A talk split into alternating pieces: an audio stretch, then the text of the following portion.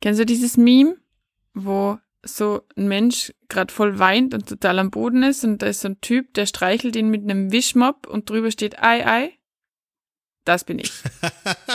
Gen genauso hilflos bin ich in dieser Situation.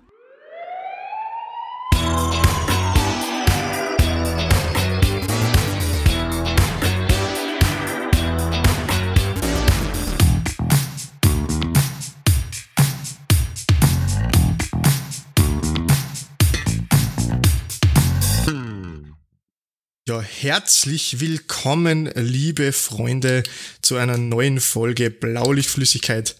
Ich heiße nicht nur Stefan, sondern euch auch recht herzlich willkommen, um richtig plump in diesen Montag zu starten. Ähm, ja, ich weiß, richtig ekelhaft. Marie haut sich gerade super ab über die ganze Geschichte. Ähm, ja, für sowas bin ich immer zu haben. Ich hoffe, ihr habt eine angenehme Woche hinter euch und startet in eure neue jetzt halbwegs erträglich hinein, zumindestens. Ja, es ist wieder Zeit vergangen. Marie und ich sitzen wieder virtuell zusammen und ähm, nehmen eine neue Folge für euch auf. Marie, wie geht's dir? Gut, alles fein. Ich freue mich, dass wir wieder zusammensitzen und sonst auch alles gut. Soweit. Wie ist bei dir? Super Sache. Hört man immer gern, wenn es Menschen, die einem wichtig sind, gut geht. Oh. Kleine Schleimerei zu Beginn. Oh. Ja, wo du, wie geht's? Mir, geht, mir geht's gut ähm, viel gearbeitet, viel Dienst gehabt, ähm, neue Geschichten erlebt uh. und ähm, ich denke, die werden wir ein bisschen mit euch teilen, oder? Mhm, geil. Voll dabei. So, was, was mir jetzt gleich einfällt, weil ich einfach saumüde bin, wie ist denn das im Moment bei euch? Also bei uns, die Nachtdienste sind im Moment richtig zach. Also schlafen ist so ein Fremdwort im Moment im Nachtdienst. Das sind vielleicht so dreimal eine halbe Stunde, aber nicht am Stück. Ist das, ist das bei euch auch, also ist das die Zeit? Ist das diese Urlaubszeit? Oder ist es nur bei uns so, weil einfach die Leute durchdrehen, wenn wir Dienst haben? Also du, du, du redest jetzt über die, über die Notaufnahme, schätze ich. Ähm, ja, natürlich. Also es ist bei uns, also mh, hm, schwer, es ist jetzt schwer zu beantworten tatsächlich. Also ähm, im Sommer ist es bei uns ähm, in der internistischen Abteilung der Notaufnahme immer eher ein bisschen ruhiger tendenziell den äh, Leuten ist äh, prinzipiell zu heiß, um rauszugehen, kommt man vor. Ähm, die Unfallabteilung ist da eher ein bisschen höher frequentiert, aber ähm, na, es geht eigentlich ganz gut. Ähm, macht soweit Spaß, ähm, soweit man das als Spaß bezeichnen kann, natürlich. Arbeit. Ähm, aber Freude an der Arbeit in dem Sinn zumindestens. Aber na, passt eigentlich ganz gut. Es ist, es ist halt wie in einer Notaufnahme immer der Fall, dass du eigentlich nie vorhersagen kannst, wie der Tag wird. Ja. Und im Rettungsdienst? Ja. Rettungsdienst ist definitiv ein Thema, ähm, das seit mehreren Wochen mhm extrem zunimmt, ähm, das Fahrtenaufkommen. Ähm, man hat gefühlt mit, äh, ja, also man hat eigentlich nie genug Personal und Fahrzeuge im Dienst, dass man das ähm, ordentlich stemmen kann. Voll. Spannend. Also keine Ahnung, warum das jetzt plötzlich seit drei, vier Wochen so explodiert. Ich habe hab auch absolut keine Ahnung. Also es ist, es ist richtig extrem. Früher war es nicht so. Früher hat man auf fünf ruhige Dienste mal einen gehabt, wo man gesagt hat, scheiße, heute gehe ich wirklich saumüde in die Arbeit und mittlerweile es ist die Ausnahme, gerade eben, dass du halbwegs mit mehr als vier Stunden Schlaf in die Arbeit gehst am nächsten Tag. Es ist äh, übel. Ja, ja, leider. Übel. Keine Ahnung, warum das jetzt plötzlich so explodiert. Es ist sicher ein bisschen mit, mit dem Wetter auch zu tun. Ja. Aber so ganz pauschal herausgefunden habe ich es noch nicht, warum das so so ein Problem aktuell ja. darstellt. Wäre witzig, wenn es ja. euch auch so geht da draußen, ihr Rettungsdienstler, schreibt uns mal auf Insta, ähm, ob das bei euch auch so ist. Würde mich hart interessieren, einfach auch für empirische Zwecke. Ähm, und da es ja noch nicht genug ist mit Dienst und wenig Schlaf, ähm, steht bei mir jetzt wieder ein Wien-Dienst ins Haus jetzt dann. Und da ist mir irgendwie aufgefallen, dass ich Ihnen so gar nicht, noch gar nicht wirklich von Wien erzählt habe, so, so was, was da so ist und wie man es da so macht. Und ähm, das habe ich mir heute ganz fest vorgenommen, dass ich das mache. Ja, bitte gern. Ähm, bin ich sehr, sehr gespannt darauf, was du da zu erzählen hast. Ich habe mit Wien im Allgemeinen nicht viel zu tun. Ähm, ja. Außer, um vielleicht ein bisschen persönlich zu werden, ähm, vom Ex-Freundinnen-Thema. Mhm. Da gab es mal eine Episode, aber ansonsten äh, habe ich mit Wien überhaupt nichts zu tun. Okay. Und von dem her schieß los. Das hat mich super interessieren, wie das dort so ein bisschen abläuft und, und was ihr da erlebt. Ja, es ist, es ist ein bisschen, es ist komplett anders. Es ist ein komplett anderes System. Ähm, du darfst als Notfallsani viel mehr. Also du hast Arzneimittellisten, die viel größer sind. Ähm, du brauchst weniger den Notarzt, weil du ihn auch nicht überall dazu holen musst, wenn du dir selber gut sicher bist. Du darfst zum Beispiel, keine Ahnung, wenn du jetzt zu einer Omi kommst, die halt einfach offensichtlich an einem heißen Tag, äh, die letzten drei, vier heißen Tage zu wenig getrunken hat und die deswegen ein bisschen, ein bisschen, bisschen müde und schlaff und komisch drauf ist, der darfst du einfach an Wienflon stechen, wenn du die Kompetenz natürlich hast. Der darfst du Infusion geben und wenn es dir nachher wieder gut geht, was in der Regel der Fall ist, dann darf die auch daheim bleiben. Also Schön. das sind also Sachen, die bei, bei, bei uns jetzt nicht funktionieren würden, aber dort absolut gern gesehen sind, weil du halt einfach auch Krankenhaus und ähm, Notarztressourcen sparst. Ähm, und du hast halt schon cool, also ich fahre ja eigentlich immer mit einem ähnlichen Team, also zumindest mein zweiter ist ja ein Kumpel von mir, der eben mit mir, mit mir quasi immer hinfährt. Und es ist, es ist wirklich, du fährst durch, immer. Also es gibt diese Dienste nicht, wo du sagst, du fährst nicht durch, sondern du schließt den ersten Auftrag ab und du kriegst den neuen. Was ganz geil ist, ist, dass die zum Beispiel ähm, Thema E-Card, ja, du hast halt da einfach so ein, so ein Tablet, mit dem du schreiben kannst auch. Und es ist halt mega cool, weil du steckst halt da die E-Card rein, hast alle Daten vom Patienten. Das heißt, es ist halt, und, und du kannst halt mit Knopfdruck, kannst du die Daten halt dann auch schon ins Krankenhaus schicken, mit etwaigen Medikamenten, mit Allergien, mit Befunden. Das heißt, im Normalfall empfangen die dich mit, hey, ah, bringt's ihr den Brustschmerz, wo das EKG aber schön war, oder so. Und das ist halt schon, schon cool. Also es geht halt alles ein bisschen schneller. Es ist halt, man merkt halt auch, es ist halt auch eine riesengroße Stadt. Und ja, es läuft halt einfach saugeil. Also ich muss echt sagen, ich bin ein bisschen verliebt in das System, weil du halt auch zum Beispiel immer so bei irgendwelchen gröberen Sachen, als du halt meistens zum Beispiel auch einen, der nicht wirklich mitarbeitet, sondern der wirklich nur draußen steht und schaut, dass alles läuft. Der dann sagt, bitte bei einer Reanimation zum Beispiel, bitte jetzt, hallo, vier Minuten sind um, bitte einmal Adrenalin. Du musst aufpassen, dass du nicht zu schnell beatmest. Du musst bitte langsamer drücken. Also der wirklich nur da steht und quasi dieses, dieses, dieses Gesamtding anschaut und schaut, dass nichts vergessen wird. Und das finde ich mega geil. Also das ist halt, das mhm. ist so, so cool. Ähm, mhm. Und da gab es dann eine Situation, ähm, da sind wir nachgefordert worden, eigentlich zur Tragehilfe. Und ähm, mhm. da ging es um eine Patientin, ähm, die bewusstlos war. Und ähm, die waren schon alle vor Ort, Notarzt, zwei Teams und so weiter. Und es ging eigentlich nur um den Weg ins Auto. Die war schon intubiert und alles. Und ähm, wir waren eigentlich wirklich nur für Sauerstoff und ins Auto bringen zuständig. Und ähm, bringen die halt so ins Auto. Und im Auto hat äh, halt dann leider irgendwie ihr Herz aufgehört zu schlagen. Und äh, wir mussten halt dann, wir waren schon wieder am Weg zurück in unser Auto und wollten eigentlich schon wieder wegfahren. Und dann hieß es so, hey, hey, bitte kommen, bitte kommen. Und ähm, dann musste man halt die, die reanimieren. Und der Notarzt hat sich dann entschlossen, dass wir quasi unter Reanimation ins Spital fahren. Ähm, und ich weiß nicht, ob du das schon mal gemacht hast, aber es ist halt mega anstrengend, weil du die nirgends festhalten kannst. Man fährt blau. Es ist total schwierig. Also wir haben uns dann immer so abgetauscht und der eine hat halt dann quasi den anderen gehalten beim Drücken und so. Das muss, also wer keinen Körperkontakt mag, der sollte sowas auf keinen Fall machen. Also das ist echt so, du hältst dich irgendwo am Gürtel, manchmal irgendwo anders, damit du halt einfach nicht umfällt, nicht umfällst, falls irgendwer Vollbremsung machen muss, weil irgendwer irgendwie blöd fährt. Und ja, wir haben halt dann die ganze Fahrt zehn Minuten lang durch, uns immer abgewechselt und so weiter. Und dann sind wir halt im Spital und dann siehst du halt den Notarzt so von links nach rechts alle Menschen anschauen und bleibt halt dann bei mir hängen und sagt, so, es tut mir jetzt wahnsinnig leid, aber du bist hier die leichteste und die schmälste auf die Trage mit dir. Und ich habe diese Situation wirklich nur aus Filmen gekannt bis zu diesem Moment. Das heißt, ich habe mich dann auf, der, auf diese Trage raufgeschmissen habe quasi mit der Herzdruckmassage weitergemacht und die haben mir halt dann einfach mit dem Patienten, äh, mit der Patientin ausgeladen und wir sind quasi so einen elendslangen Gang entlang gefahren. Ich quasi hintern voraus, kniend, reanimierend. Fünf Leute, die tausend Sachen nebenher getragen haben, ein Schockraumteam, was auf uns gewartet hat. Also im Nachhinein hat äh, geheißen, es hat ausgeschaut wie Grey's Anatomy. Gar nicht so cool eigentlich. Das Witzige war nämlich, dann sind wir in diesem Schockraum und der Notarzt hat einfach seelenruhig seine Übergabe gemacht. Seelenruhig. Und ich so da, da, da, da, da, da, da, weiter gepumpt.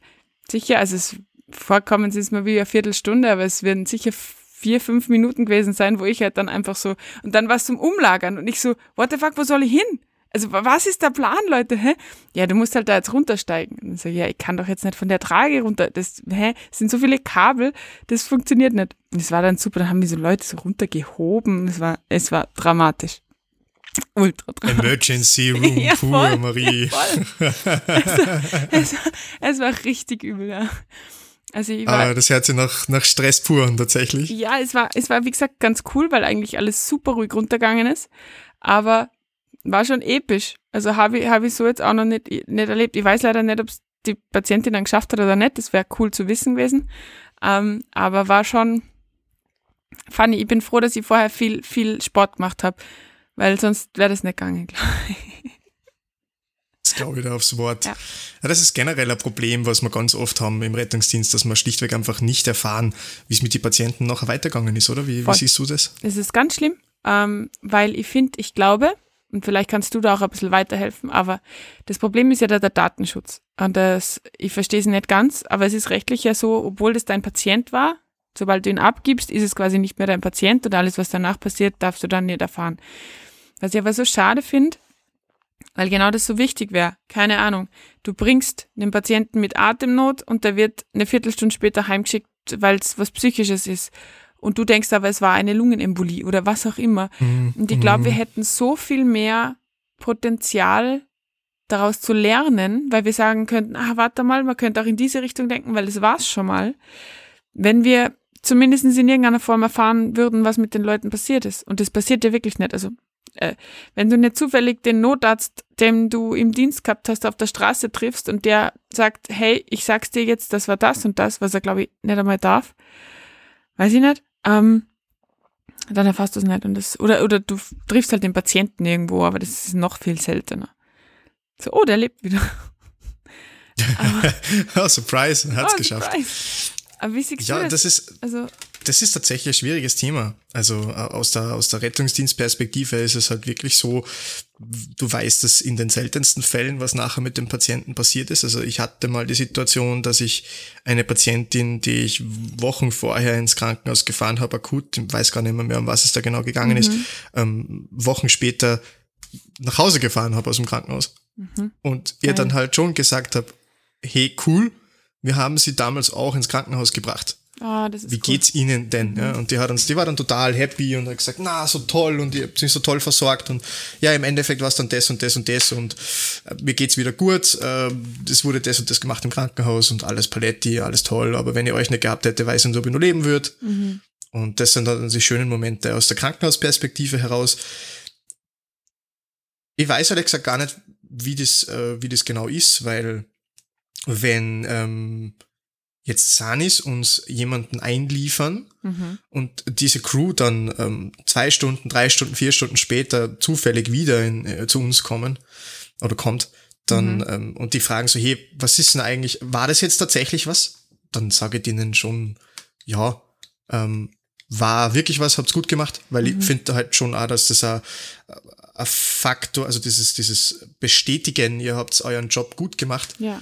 Ist was unglaublich Wichtiges Voll. Ähm, und aber halt auch genau so das konstruktive Feedback nachher zu geben und zu sagen, so Leute, da habt ihr ein bisschen Mist gebaut, mehr oder weniger. Also das ist jetzt nicht besonders konstruktiv, aber äh, ganz Schaut klar einfach zu sagen, das, das hätte Verbesserungspotenzial gehabt, die Kette aus dem und dem und dem Grund, ähm, dann hat das definitiv einen Mehrwert. Mhm. Und ähm, das tue ich dann schon. Also das ist dann auch was, wo ich mir dann denke, okay, ihr habt eine Schweigepflicht, ich habe äh, auch eine Schweigepflicht nach außen hin und ihr kennt die Patientin, ihr wisst wegen was, das ihr reinbracht habt.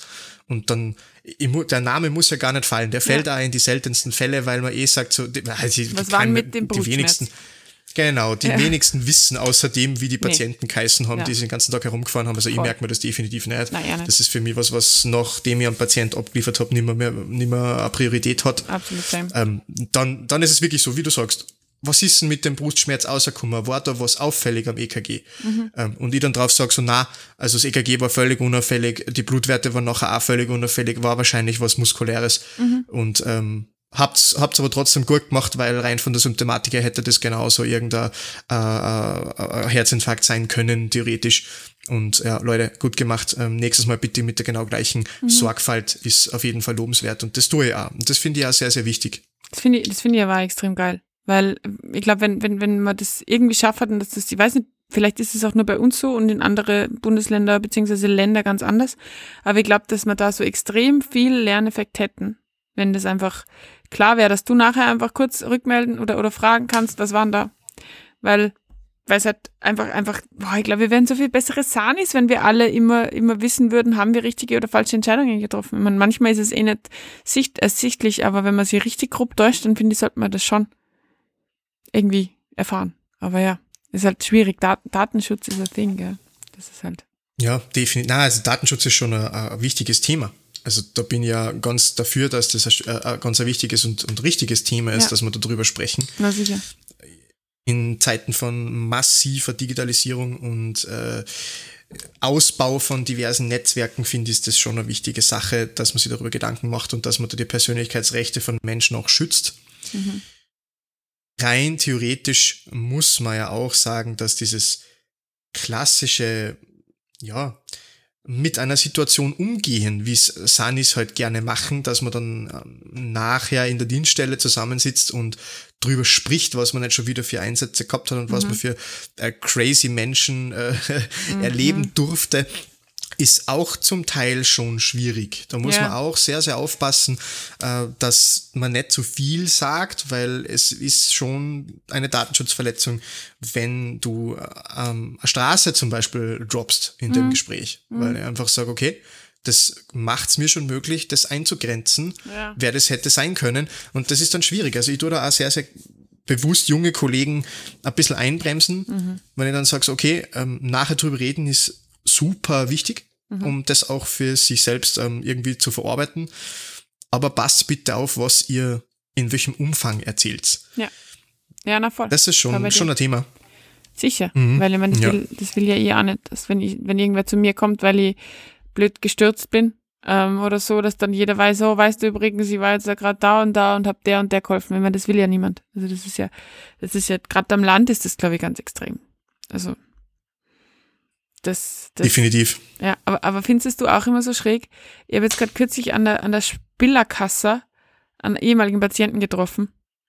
Und es ist ja jetzt mal so ganz schräg, wenn du da in Zivil bist und du, und du, du, du weißt, du, du kennst ihn, du erinnerst dich an die Situation, aber er hat keinen Tau, wer du bist. Und ich denke mir, hey, hi, schön, schön, dass dir gut geht.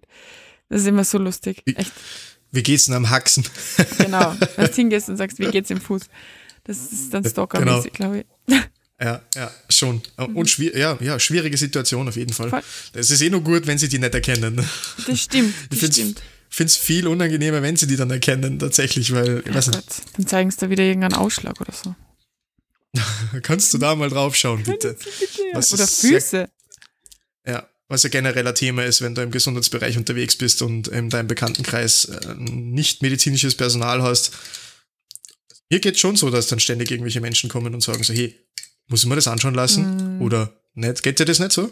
Nein, ich glaube, bei dir ist es noch einmal schlimmer, weil du das halt wirklich für Geld machst, sage ich jetzt einmal. Also, ich meine, du hast ja da einfach auch drei Jahre studiert, also drei Jahre plus studiert sogar.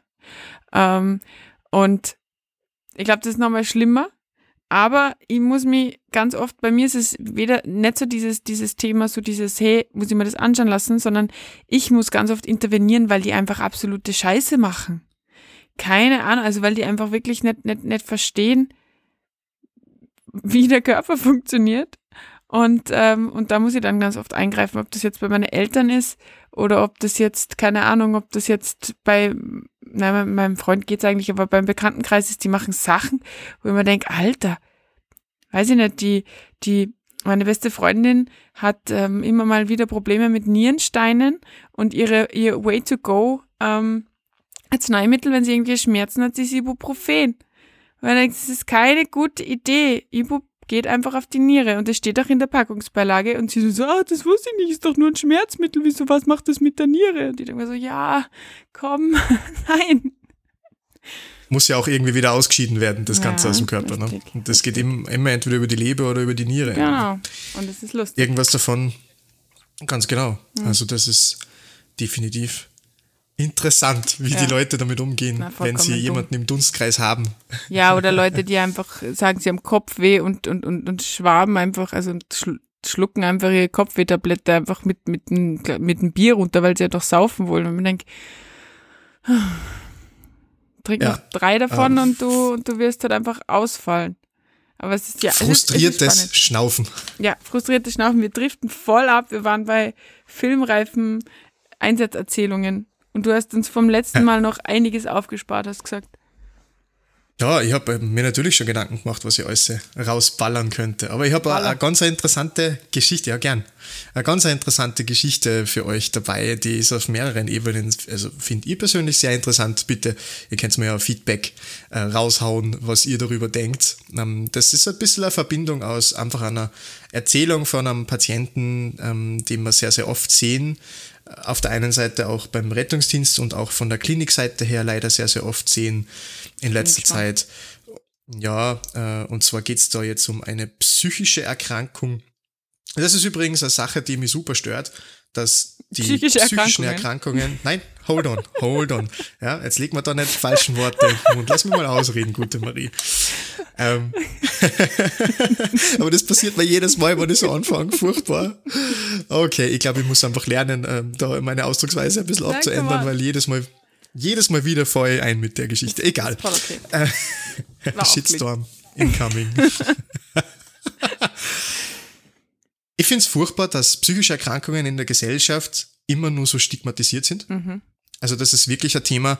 Äh, ich habe in meinem äh, ja, größeren Umfeld auch äh, Menschen, die betroffen sind von psychischen Erkrankungen, Depressionen, andere Sachen immer wieder miterlebt. Und es ist leider ein Riesenstigmata.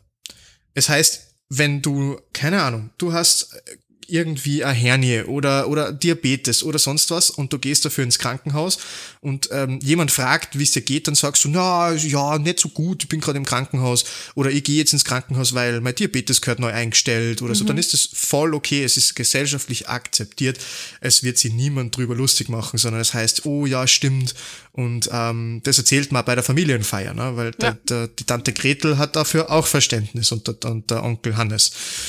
Und wenn du aber dann jemanden hast, dem es einfach psychisch nicht gut geht und wirklich Depressionen hat, dann ist es stigmatisiert, wenn du sagst, na, ich gehe jetzt ins Krankenhaus und lass mir jetzt einmal stationär behandeln, weil es mir nicht gut geht. Mhm. Und dann heißt es immer gleich, das wird da verschwiegen. Dann heißt es immer gleich, um Gottes Willen, äh, der lässt sich stationär einweisen, weil in die, in die Klapse, in, ins Irrenhaus genau das, und ja, in, äh, und das, das stört mich furchtbar, weil im Endeffekt ist das Hirn genauso ein Organ wie die Leber, wie die Milz, wie das Herz, wie mhm. die Haut vollkommen wurscht und das hat, äh, ist behandlungswürdig.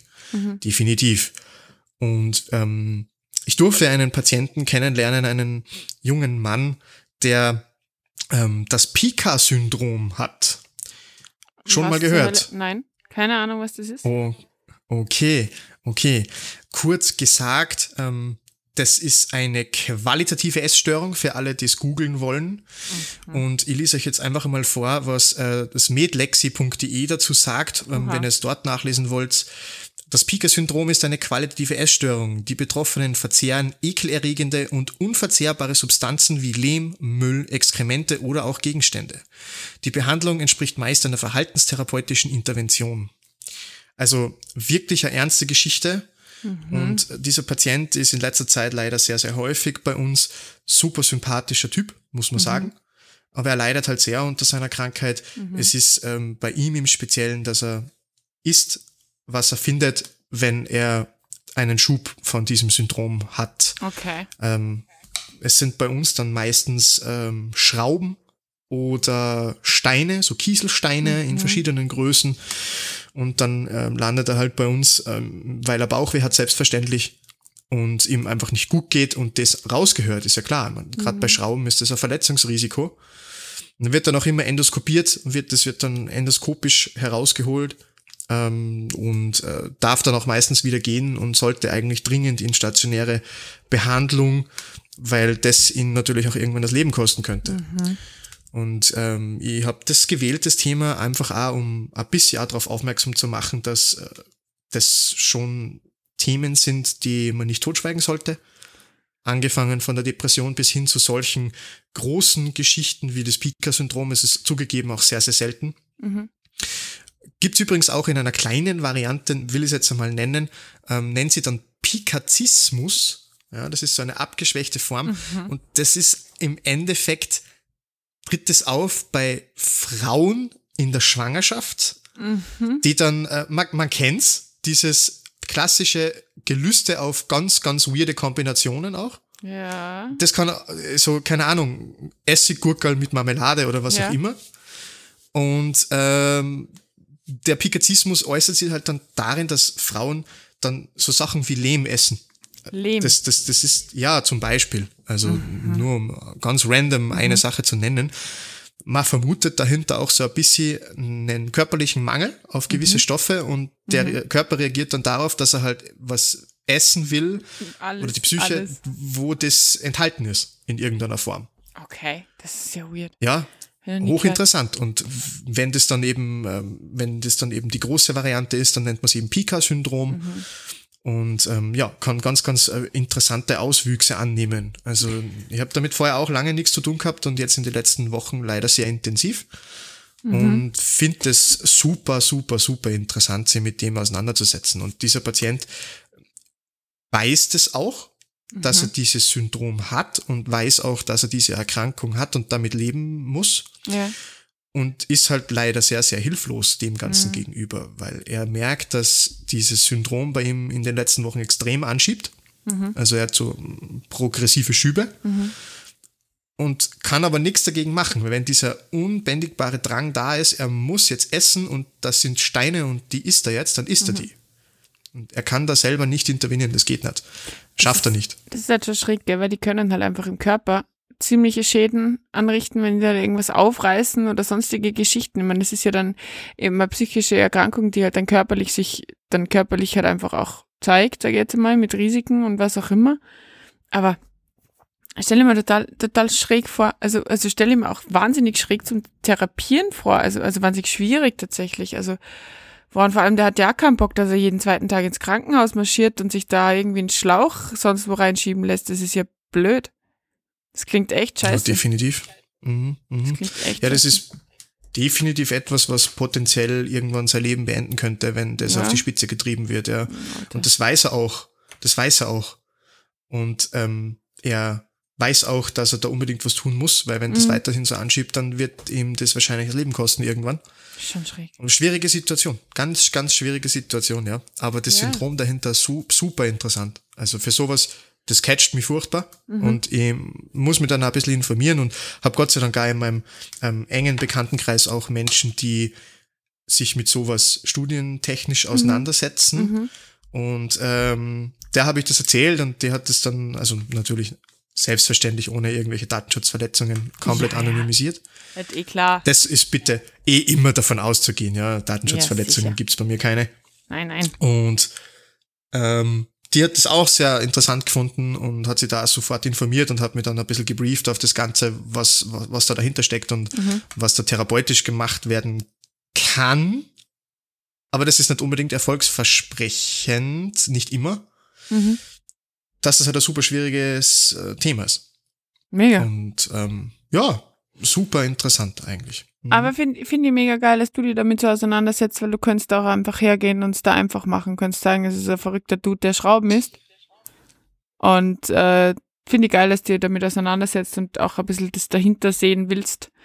Und ich glaube, da, da sollten wir uns alle auch ein bisschen an der Nase nehmen und das, und das, und das auch ein bisschen machen. Also so die Leute, die irgendwelche komischen Sachen machen, sind vielleicht manchmal wirklich verrückt, aber ganz oft haben die einfach nur Krankheit. Also, oder High, was auch immer, aber sie haben meistens irgendeine Krankheit, die dahinter liegt. Absolut. Also es ist, ich schaffe es generell sehr, sehr erfolgreich, eine gesunde Distanz aufzubauen zu mhm. Geschichten und Patienten, was glaube ich, essentieller Teil unserer Arbeit ist, dass man ja. sich nicht alles komplett zu Herzen nehmen sollte oder auch darf, weil mhm. ich glaube, da geht man dann daran früher oder später zugrunde. Ja, glaube ich auch. Also zumindest beruflich betrachtet. Und der zum Beispiel ist mir schon hängen geblieben. Ja. Also das sind so Einzel, ich nenne es jetzt mal Schicksale, mhm. die ähm, mich dann schon auch länger beschäftigen, wo ich mich dann ein bisschen intensiver damit auseinandersetze und da öfter drüber nachdenke. Und äh, da ist mir das dann wichtig, dass ich mir über das Thema einfach ein bisschen informiere, ja. Mhm. Ja, doch. Mhm. Ja, ich habe hab auch so einen Fall. Ähm, ich meine, es wird jetzt gerade alles ein bisschen, ein bisschen ernster, aber das ist leider jetzt auch ein bisschen ein ernsterer Fall. Ähm, wieder eine Story aus Wien, der nicht in der gleiche, wenn er ähnliche Kerbe schlägt, der mir nur immer im Gedächtnis ist und wo ich auch heute war, das Gefühl habe, ich war wahnsinnig leichtsinnig. Ähm, es war ganz in der Früh, letzte Fahrt, wieder mal. Und ähm, wir sind von der Polizei nachgefordert worden zu einem Mann, der am Straßenrand gesessen ist und angegeben hat, er ist, er ist zusammengeschlagen worden. Man hat jetzt nichts groß gesehen, also er ist halt ein bisschen gehumpelt, hm, hatte eine Schürfwunde irgendwie da, ähm, aber das war es halt. Und er wollte halt unbedingt ins Krankenhaus und wir, wir haben ihn halt einsteigen lassen und ähm, der Polizist hat uns, bevor wir gefahren sind, ähm, noch, noch, noch, noch hergewunken und gesagt, Achtung, ganz oft vorbestraft, ganz viele Sachen, ganz viel Gewalt. Und wir so, ja, chillig, okay, aber jetzt ist er friedlich. So, okay, ja, ja, ja, nein, jetzt ist er friedlich. Und tja, wir sind halt dann eingestiegen, haben den durchgemessen, haben uns alles angeschaut und es war halt tatsächlich einfach ein, ein Fuß, also ein Knöchel, vielleicht gezerrt, vielleicht was auch immer. Also er hat schön auftreten können, war nicht geschwollen, hat nur wehgetan und es war halt irgendwie, irgendwie da so eine Abschiffung. Also jetzt auch nicht super typisch für, ich bin zusammengeschlagen worden, aber ja, haben wir nicht hinterfragt. Ähm, sind dann losgefahren und ich habe mich ähm, und, und mein, mein Praktikant oder mein, mein fertiger mein fertiger Sani, der, der, der noch dabei war, aber relativ neuer Sahne ist es, hinten beim Patienten gesessen und ich habe mich vorgesetzt, es war mü ich war müde. Es war jetzt kein kritischer Patient, also warum nicht den, den Sahn, also den Sani einfach auch hinten lassen. Und er war vorher schon irgendwie so ein bisschen schwierig, weil ihm alles, was wir getan haben, auch zu wenig war. Also wir haben ihm dann halt einfach über die Schürfwunde so, ähm, so eine, so eine sterile Überlage und so ein bisschen drüber gewickelt und er so, ja, und wie, das war's jetzt, was macht jetzt mit meinem Fuß, warum schient sie meinen Fuß nicht? Und wir dann halt so, naja, weil wir jetzt gerade überhaupt nichts sehen, ja, weil wir, du jetzt eh auf der Trage bist und weil die im Krankenhaus das eh alles gerade wieder runter tun müssen. Deswegen passt jetzt gerade so, wenn es für dich passt. Ja, na, okay. Und ähm, dann auf einmal klopft, ähm, klopft der Sani voll, wir haben den vorher komplett durchgem durchgemessen gehabt, klopft der Sani vollkommen ähm, hysterisch in die Scheibe und sagt, er reagiert nicht mehr, er reagiert nicht mehr, er reagiert nicht mehr. Und ich und mein Zweiter, schon ein bisschen erfahren, haben uns angeschaut und gesagt, nicht wirklich jetzt, gell? Und sind halt dann zurück und haben halt dann versucht, ihn aufzuwecken, weil es einfach relativ klar war in unserem Kopf, dass eine, ein Mensch mit solchen Vitalparametern, mit solchen Messwerten, der gerade eben in unser Auto eingestiegen ist und keine 30 ist, jetzt gerade kein, nicht so ein Problem kriegen kann, dass der, dass der einfach, ja. Und ähm, es hat, er hat einfach die Luft angehalten. Und äh, hat einfach sich dann wirklich auch mit der Sauerstoffsättigung runter auf, ich glaube, 75 oder so. Ähm, und hat dann halt trotz allen unseren Bemühungen, allen Tricks, die wir können, ja, natürlich war der Lidreflex da, das kann man nicht ausschalten. Natürlich hat der S-Mach-Handgriff nicht funktioniert, den kann man auch nicht ausschalten. Aber prinzipiell hat er ganz fest die Luft angehalten. Irgendwann hat er halt dann wieder, wieder atmen müssen und dieses Spiel ich bin, ich habe mich dann natürlich hinten nach hinten gesetzt, gell, und habe halt dann zu ihm gesagt, was, ich habe ihn gefragt, was das soll. Und er so, was, wo bin ich? Und so, ja, du weißt ganz genau, wo du bist. Ich meine, das ist halt jetzt irgendwie schwierig. Ähm, und dann habe ich gesagt, er soll jetzt aufhören mit diesen Faxen. Weil ich meine, wir kümmern uns doch eh um ihn, um, um ihn. Wir sind da, er ist an einem Monitor angehängt, es ist alles gut, was ist los? Ähm, mein Sani vollkommen fertig, weil der natürlich in irgendeiner Form geglaubt hat, dass, ähm, dass wir jetzt da voll, voll, voll, voll untertreiben bei dem, weil er hat nicht geatmet und lalala. Hätte ich genauso gemacht in der Situation, wenn ich frisch gewesen wäre. Ja, und das Spiel hat sich dann dreimal noch fortgesetzt, bis, bis wir dann beschlossen haben im Krankenhaus, wir spielen das Spiel nicht mehr weiter und haben uns dann von drinnen ein, ich weiß gar nicht mehr, ob es ein Arzt war oder, oder ob es ein Diplomierter war, auf jeden Fall wen rausgeholt ähm, und haben gesagt, kannst du bitte da kurz einmal ähm, eindringlich sagen, dass wir da jetzt fertig wären, hier wären und so weiter. Und der hat dann einfach relativ laut und relativ, wie sagt man da, relativ bestimmt zu ihm gesagt, dass der jetzt aus ist mit dem Spaß, dass er jetzt aufstehen soll, dass er jetzt reingeht, weil sonst schaut ihn gar nicht mehr, gar niemand an. der ist einfach aufgestanden und reingegangen. Also ohne Verarscht. irgendwas. Ohne irgendein richtiger Arsch. richtig, richtig Arsch, gell? Und war natürlich dann bekannt für das, dass er das immer wieder macht und so weiter. Und das Lustigste, was für mich halt einfach so ein bisschen an die Spitze getrieben hat, war, er hatte seine E-Card, die habe ich quasi vorher einfach auch gebraucht, zwecks Daten, habe ich ihm zurückgegeben, die hat er die ganze Zeit so in der Hand gehalten. Und ähm, das Geile war dann, dass er dann wirklich im, im Krankenhaus hat er sich dann da hingesetzt und hat halt dann quasi das gleiche Spiel mit den Schwestern und den, und den Ärzten dann auch irgendwie gemacht und immer wieder gesagt, ja, oh, und was auch immer. Und dann wieder herumgelaufen und hat dann irgendwann eine zerknickte E-Card in der Hand gehabt, also wirklich komplett kaputt. Und schaut dann so die, die, die, die, die, ich glaube, ich glaube, die, ich weiß nicht, irgendeine, irgendeinen blauen, blau angezogenen Menschen an und sagt, die haben meine E-Card zerstört. Und ich schaue, ich, ich habe ihn angeschaut und gesagt, what the fuck? Ist es dein Scheiß Ernst? Ist es einfach dein Scheiß Ernst, oder? Als ob ich deine scheiß ICA zerstöre. Und also ja, die haben meine ICA zerstört. Und ja, die sind dann eh dementsprechend das Programm auch mit ihm gefahren. Da war dann relativ schnell auch dann ein, ein, ein Psychiater im Spiel und so weiter. Aber das war so schräg. Und im Nachhinein denke ich mir wirklich, ob man sich da zu so einer Situation nicht besser die Polizei geholt hätte. Weil wenn der, der war halt komplett unberechenbar. Wer weiß, ob der nicht, also das wäre für mich so das Paradebeispiel, dass der vielleicht in irgendeiner Form irgendwie eine Waffe zückt oder so. Im Nachhinein richtig, richtig, richtig schlechtes Gefühl, wenn ich mir das noch einmal so, so nacherzähle, tatsächlich. Ja, aber die Polizei war ja dort, oder habe ich das jetzt ja. falsch verstanden? Ja, genau, die haben Und die ist aber nicht, die ist aber nicht mit euch mitgefahren. Na, weil es keinen Grund gegeben hat, außer dass halt gewisse Vorstrafen da waren. Der war ja zu der Zeit weder aggressiv noch, noch sonst was. Okay. Mhm. Also ich weiß ja nicht, ob Ich die weiß nicht eh durchsucht haben oder so, keine Ahnung, aber trotzdem. Ja. Ich weiß nicht, ob ich mir da nicht einfach aus ähm, Sicherheitsgründen und, und für mein Gefühl, Mhm. äh, ob ich da nicht einfach die Polizei gebeten hätte, so bitte begleitet uns ins Krankenhaus, weil wenn der Ja. bekannterweise äh, extremes Aggressionspotenzial hat Ja. Mhm. und das vor allem sehr, sehr spontan an den Tag legt, dann würde ich mich, glaube ich, schon wesentlich besser und sicherer fühlen, wenn ich Ja, die klar. Kollegen in Blau dabei hätte. Ja, voll. Na, absolut. Das stimmt, aber es hat sich in den ersten, also in den ersten paar Minuten war er eigentlich nur sehr leidend eben. Also da, da war noch nicht viel Aggressives, sondern da war nur sehr viel Leiden, sehr viel, oh, es geht mir so schlecht, weil ich bin da verdroschen worden und ich habe mir nur die ganze Zeit gedacht, ganz schräge Verletzungsmuster, für wen der verdroschen wird. Hä? Aber kann ja sein. Aber Jetzt fragen müssen, wer, wer denn, wer ihn den verdroschen hat. Waren das Ja, Geister oder un, waren un, das un, unbekannte Männer natürlich, die dann weggelaufen sind und ihn in der Wiese liegen Zwerge? Zwerge. Gu- Gummibärchen. Gummibärchen? Ja. Die Gummibärchen sind schlimm. Ja. sind richtig Die Gummibärchenbande, die Gummibärenbande ist eine ganz bekannte, Ja, sehr genau, das gewaltbereite sind- uh, Gruppe. Ja, aber das ist, das ist halt tatsächlich schon so was, was ich durch Wien jetzt gerade gelernt habe und was ich eigentlich eine ganz sch- schiere Erkenntnis finde.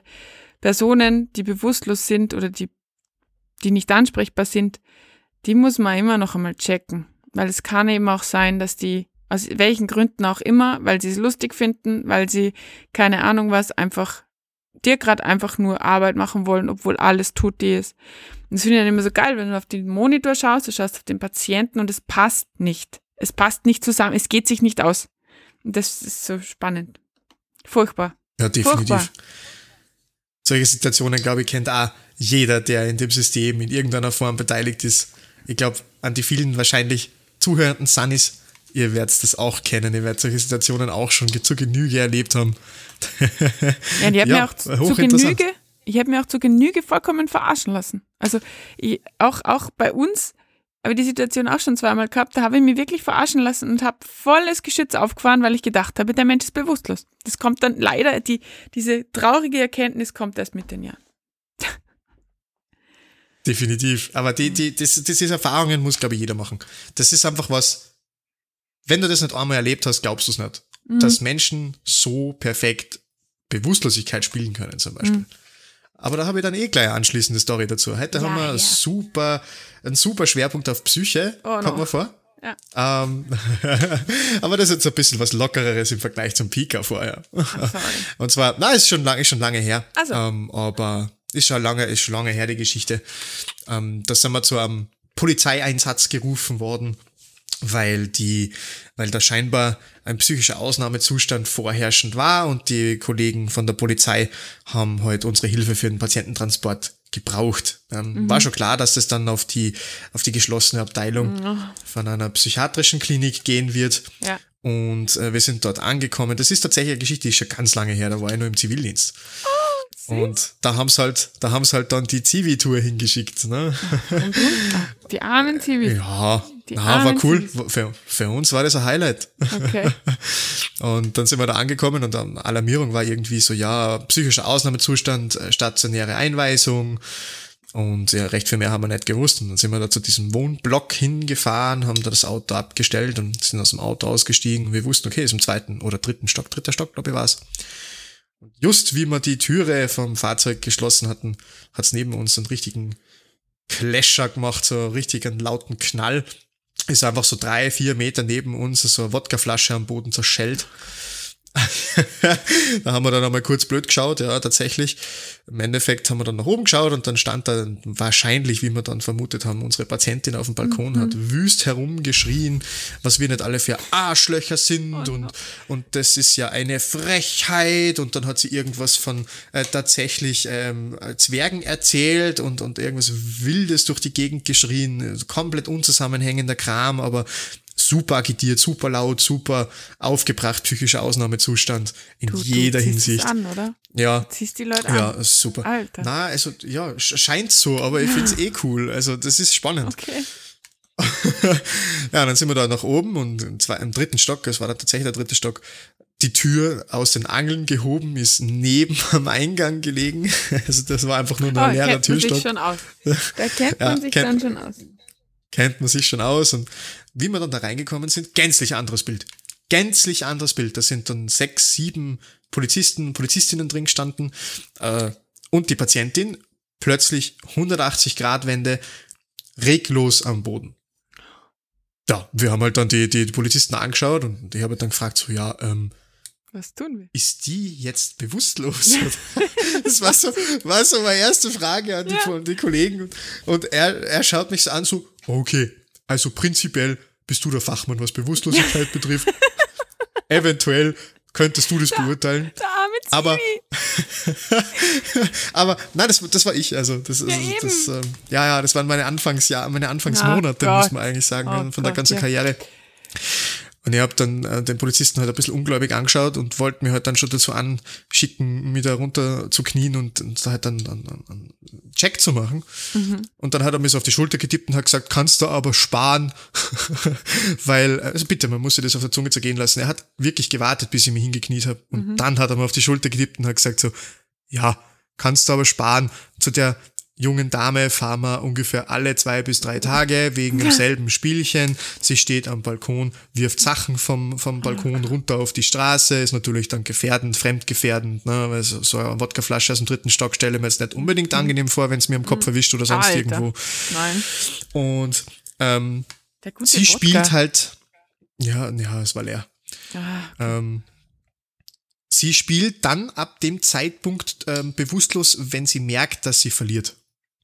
Blöd okay. gesagt. Ja, also wenn sie merkt, Polizei ist da, ähm, Rettungsdienst, Rettungsdienst ist auch schon da und es geht wieder mal ab Richtung geschlossene Einrichtung Mhm. wegen Fremdgefährdung und Ausnahmezustand, dann ähm, legt sie einen Schalter um und, und äh, spielt bewusstlos. Mhm. Und man muss tatsächlich sagen, ich habe noch nie jemanden so exzellent eine Bewusstlosigkeit spielen gesehen. Übel, Das war der absolute Wahnsinn.